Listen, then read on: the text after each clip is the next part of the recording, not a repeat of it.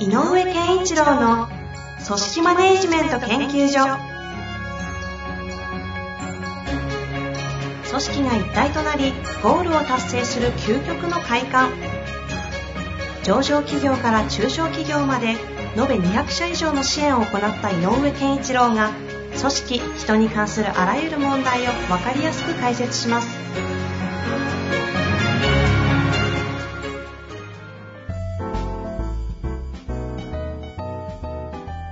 こんにちは、遠藤和樹です。井上健一郎の組織マネジメント研究所。井上先生、よろしくお願いいたします。よろしくお願いします。さあ、今日も質問いきましょうかね。はい。昨日からね、今日ね、この、この、この急になんか、ここのところも、まあ、これをね、放送聞いたとき、あ、先月そうだったなって方も多いと思いますけど、はいはい。すごい寒暖差が激しくてね、都内。毎日毎日。うん。今今日は暖かい。明日はもっと暖かいらしいんだけど、でもその後またかんちょっとした寒さが来るっていう。今日のタイミングで何度ぐらい上がってるんですか？今日、でも15、6度はあるだろうな。あ、そんな言ってるんだ。明日だと20度近くなるって言ってたから。いやいや、春超えてって感じですね。そうだ。着るもんが毎日あの、もう、え大変で。引っ張り出したり、また戻してる。もうしまおうかなと思ったらまた来たりね。じゃあ今日は暑い状況なんですね。そうそうそうそう、暑い。さあ、はいそんな中で今日も行きますかね。はいえー今日はお願いします。この方はですね、ちょっと質問だけいただいておりますので、えー質問だけご紹介したいと思います。はい。最近転職をし、事務職をしております。もともとは販売業をしていたのですが、社内の人との関わりという面では全く環境が違く戸惑っております。今の会社に入社して1年半が経ちますが、専門職が多く、人数も15名程度なので、基本的には会話がありません。目の前や隣の席同士でもメッセンジャーや LINE を使用して業務的なものだけ会話をしているような状態です。以前はたまに飲み会などをしていたので、それでも少なからず会話できることはありましたが、最近ではこのご時世、飲み会は開かれず、より会話の数が減っております。事務職という立場上、メンバーの中を取り持つほど踏み込むことはできず、メンバー内の中でも下っ端のため、興味のない人同士が集まるような会社の雰囲気に悶々としています。このような距離感はどのように向き合っていったらよいのでしょうか？改善のために行動は起こすべきなのでしょうか？アドバイスいただけますと幸いです。えー追記でですね、私自身は雰囲気に悶々としていますが、あまりコミュニケーションを取ることは得意ではありません。というふうにございますね。はい。ということです。販売業やられていたんだからね、コミュニケーション取ること得意ではないとは言いながら、ねうん基本的なことはできるんじゃないかなと思います。あの、全然話違うんですけど、昔、昔聞いた話で、はいはい。うーん、あるシステム開発会社で、えっ、とね、すごく大事なプロダクツは、に関しては、必ず、えー、とその構成メンバーに選ばれる選ばれるという女性がいたのね。うんうん。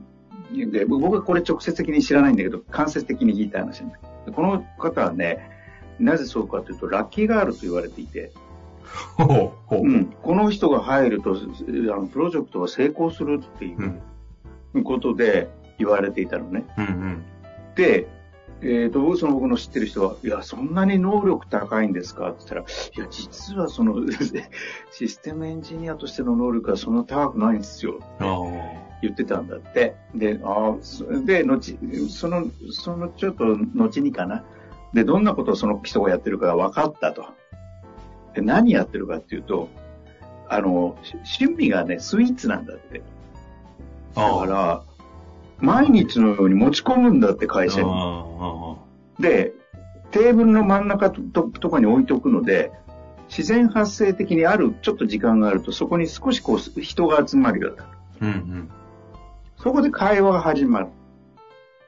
っていうことからは始まる、なんか、まさにここに書いてるように、あの、みんなパソコンに向かって、もう黙々とやってる人たちだったんだけれども、そういう場所、そのみんなのチームの中の真ん中あたりにテーブルのところにそれが作られて、毎日こうですって言って持ってきてくれることによって、なんかある時から時間が決まったおやつタイ、スイーツタイムが設定されて、そこでいろんな会話がされるようになったと。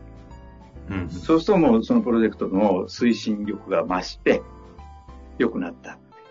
あの、本当ですかっていう次元のあの関係性の質の話ですね。うん。でも、で、えっ、と、この話がすごくやっぱり大事なことなんだなと思ったのは、はいはい。最近のリモートワークなんかの環境の中で、やっぱりポイントは何ですかっていう話の中でね、えっ、と、大事なのはやっぱり雑談だっていう話がすごく多いのよね。あうん。でね、えっ、と、リアルで、えーやっている時っていうのは、空間を、うんえっ、と、こうあの、一緒にす過ごしているので、同じ空間にいるので、えっ、と、隙間のコミュニケーションができるっていうことを言う人がいるのね。つまりこう、普通だったら関係ないところにあるす隙間に埋もれている気づきとか何気ない、あの、会話とか、とか、ふって思いついたり、あ、そういえば、遠藤さんあれって思いついちゃったんだけど、どう、どうし、どうでしょうこれって、みたいな会話が生まれるうんっていうのがあったり、で、もう一人、これは私が実際に知ってる人なんだけど、うんうんうん。あるえー小さな会社の、大きなところから小さな会社の社長になった人がいて、はいはい。この人が会社行ったらやっぱりあんまり雰囲気良くないと。うんうんうん。で、やったことが、えーっと、フリーアドレスにした。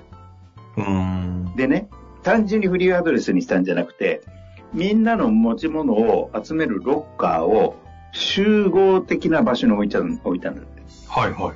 そうすると、必ず朝とか、あ、これはあのコロナの前の話だけどね、朝とか、必ずみんなが集まる場所がそこにできた。なるほど。必然的にね。そう。で、タバコや、タバコ部屋状況ができた。ね、タバコ部屋のコミュニケーションってよく最近言われてるけどね。っていうように、ああおはようございます。ああそういえばこの間の、その何気ない隙間のコミュニケーションができ始める。で、案外、この3つの話の共通点はそこで、何気ない会話を繰り返すことから始まる大事な会話。っていうきっかけが作られている。つまり関係の質を高めるための初期段階の設定がされていた、されたことによって生まれてきた。はあはあはあ。きっかけね。そうそう。うんだからこの方が、えっ、と、上ね、この職場の、えーなんだろう、所属長でもないし、戻ってきましたね。はいはいっ。ていうことであれば、で、何か、その混ぜる、混ざる、人と人がこう、あの交差点ができるって言ったらいいの。混ざる場所を、もしリモートだったらもっと大変になってしまうんだけど、場所を設定してあげた方がいい。リモートなんかでも、なんとかについてこれから話しましょうなんていうでテーマを設けて、みんなで話しましょうとかって言って、自由に来てくださいみたいなことを設定することもあるし、うん、なんか、なんかこれについて興味が、なんか最近、あの、こんなことが起こったのでとか、もしくは、えっ、と、会社でこういう、えっ、と、ルールが変更されたんですけど、うん。えっ、と、説明したいんでみんな集まってくださいとかでもいいから、なんかこう、ああの、人と人が交差する場を作るような、この方の立場からできるようなこと。もしくは、上司にちょっと相談して、こんな風にしたいんですけど、どうですかって言って、できる程度でいいので、うんうん。そんなことを始めてみるのは手かなとは思います。なるほどですね。うん。なんかすごい、いや、あれですね。その、簡単なことですけど、うん意外とそれができてないそう。でねね。うん大冗談に語って語掲げてもね、できないよ、なかなか。特に専門職でみんなが多分自分の作業に没頭してるタイプのしことだと思うから、そこはそこで犯すべきものじゃないのでね。うん。だから、なんだ、えっ、と、LINE やメッセンジャーで語り合ってる隣と、みたいなんていうのも、まあちょっと、うん、この現象が始め始まって10年以上経つんだけど、初期の頃はそれおかしいよねって僕も言ってたけど、今もう、その環境が便利で使い勝手がいいんなら、それ否定してもしょうがないんで、だったらなんとなくこう、物理的に、なんていうの、ぐ、必然的偶然を作るって言ったらいいの。あ。はいはいはい。こう、うんあの、人と人が混ざる場所を設定することが大事なんじゃないかな。なるほどな。ちなみになんですけど、今の話、はいまあちょっと、物理的に集まれる場にの話になっちゃいますけど、はいはい。その、必然的に集まれる場を作るっていう感じの、それで、あなんか進み出せばいいですけど、なんかこう集まると、もうなんか衝突しちゃいそうな組織もあるじゃないですか。あ、やべえぞみたいな。集めない方がいいんじゃないかなみたいな。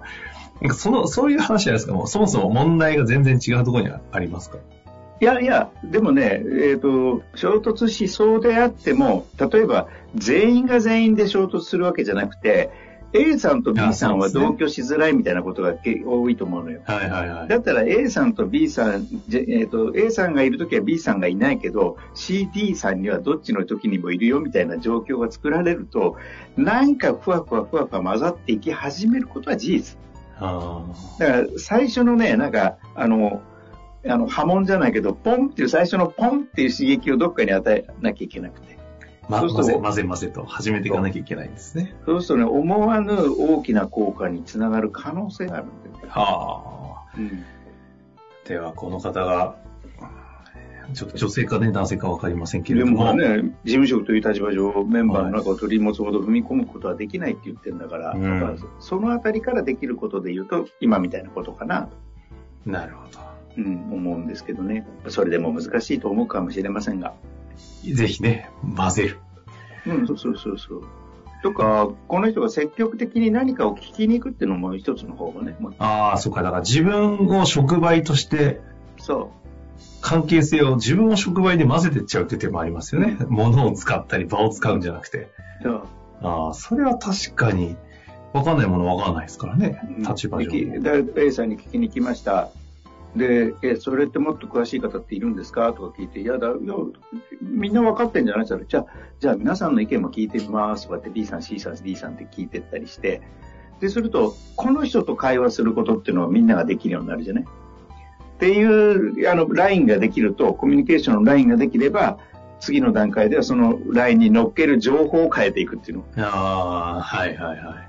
インフラを敷いてから。そう、あこんなこと考えてるんですけど、みんなでやりませんか？みたいなことを一人一人にずやるんだけど、ずっと、結果全員と話したみたいな感じにもなるし。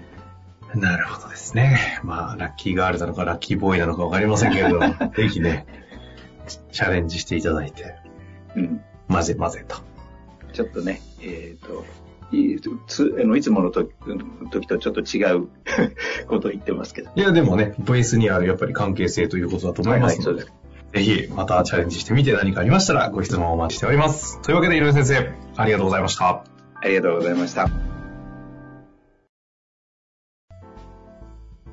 本日の番組はいかがでしたか？番組では井上健一郎への質問を受け付けております。ウェブ検索で井上健一郎と入力し、アカラクリエイト株式会社のオフィシャルウェブサイトにアクセス。その中のポッドキャストのバナーから質問フォームにご入力ください。また、オフィシャルウェブサイトでは無料メルマガや無料動画も配信中です。ぜひ遊びに来てくださいね。